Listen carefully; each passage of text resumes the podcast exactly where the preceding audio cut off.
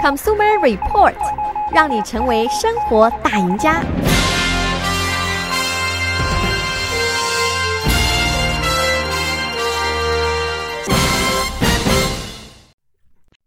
各位听众朋友们，大家早上好，欢迎收听消费者指南节目，我是柯南。那么马上呢，就即将是一个举杯的季节了。那么明天呢，就到了这个十一月份，然后呢，随之而来呢是这个感恩节。那不管是我们在感恩节的时候吃火鸡，然后配上一些这个红酒，还是说即将要到的像是圣诞节，那么圣诞节的一个传统呢，就是喝一些这个 eggnog 这个淡奶酒。再包括即将要到来的这个新年啊，或者是农历的新年、春节等等，我们在这个聚会聚餐的时候呢，免不了都需要喝一些这个啊、呃、酒精的饮料。那么除了这个聚会的季节呢，其实一年四季呢，很多人也都会去时常的饮酒。那么几十年来呢，也或多或少的都有一些这个研究有提到过，啊，每晚啊喝一杯红酒或者是其他的这个酒精饮料呢，会对这个健康有益，啊，有助于呢延长我们的这个寿命。那这个是正确的吗？其实呢，这并不完全正确啊。那么最新的一项研究呢，对这个饮酒。把饮酒视作乐趣的人来说呢，是其实是一个不太好的消息。那么这个最新的研究呢，是重新的审视了一下这些所谓的饮酒带来的好处，并且呢强调了它的一些风险。特别是呢一个在去年春天发表的一篇这个呃文章呢，呃研究了将近五百万人的健康和他们的饮酒习惯之后得出的结论呢，就是我们适量的或者说少量的饮酒呢，其实并不会对我们的健康产生任何有益的，或者说会延长我们的这个的寿命。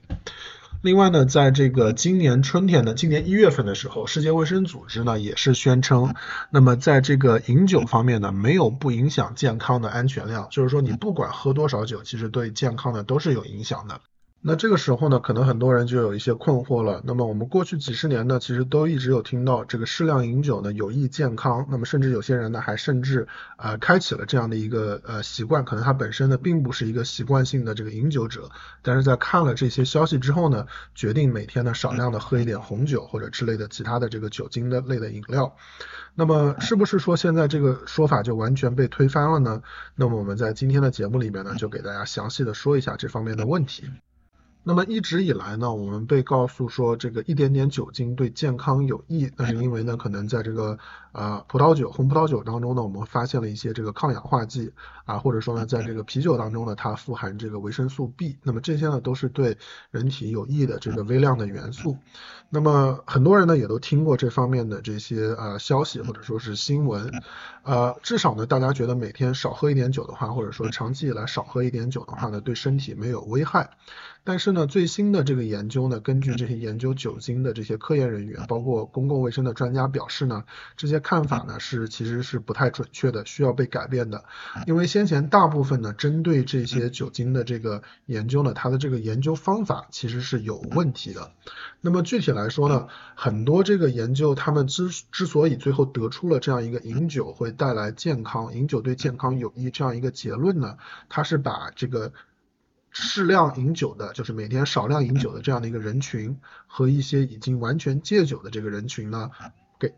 这两个人群的健康状况呢进行一个比较，那么最后发现呢，哦，适量饮酒的人他的这个健康比较好，他们的寿命比较长，最后得出了这样的一个结论。但是现在呢，这个公共卫生专家就指出呢，这个研究呢，它很多情况下大概有百分之八十这一类的研究呢，都忽视了为什么那些。之前完全戒酒的人，他们原他们戒酒的原因是什么？就是说这些人呢，他为什么会去戒酒？很多这些人他戒酒的一个原因呢，其实是他们本身身体的这个健康状况呢，已经产生了一些问题，所以说他们才开始去完全戒酒。这个时候呢，你再把一些呃身体非常健康，然后长期饮酒的人去跟这些人的健康状况做比较的话呢，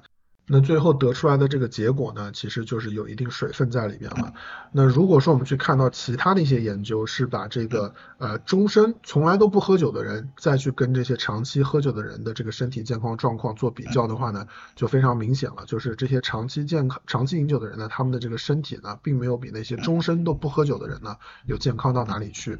那么去年这个春天的时候呢，我们说的那一篇这个研究报告呢，就是得出了这样的一个结论。那么根据那篇研究报告的结论指出呢，呃，如果是成年女性每天喝不到两杯酒的这个成年女性的话呢，她这个早逝的风险啊增加了百分之二十一。那么如果每天饮用大约三杯酒的这个男性的话呢，他的这个早逝的风险呢增加了百分之十五。如果说你对这个数字不是特别敏感的话呢，如果换一个换算的这个维度来。来看的话呢，就是如果你每天喝一杯酒的话，成年人每天喝一杯酒的话呢，大约会损失五分钟的寿命。那么终身下来，总计下来的话呢，每天喝一杯酒，那么你的终身的这个寿命呢，大约会减少三个月。这个是去年三月份的那个研究报告所提出来的。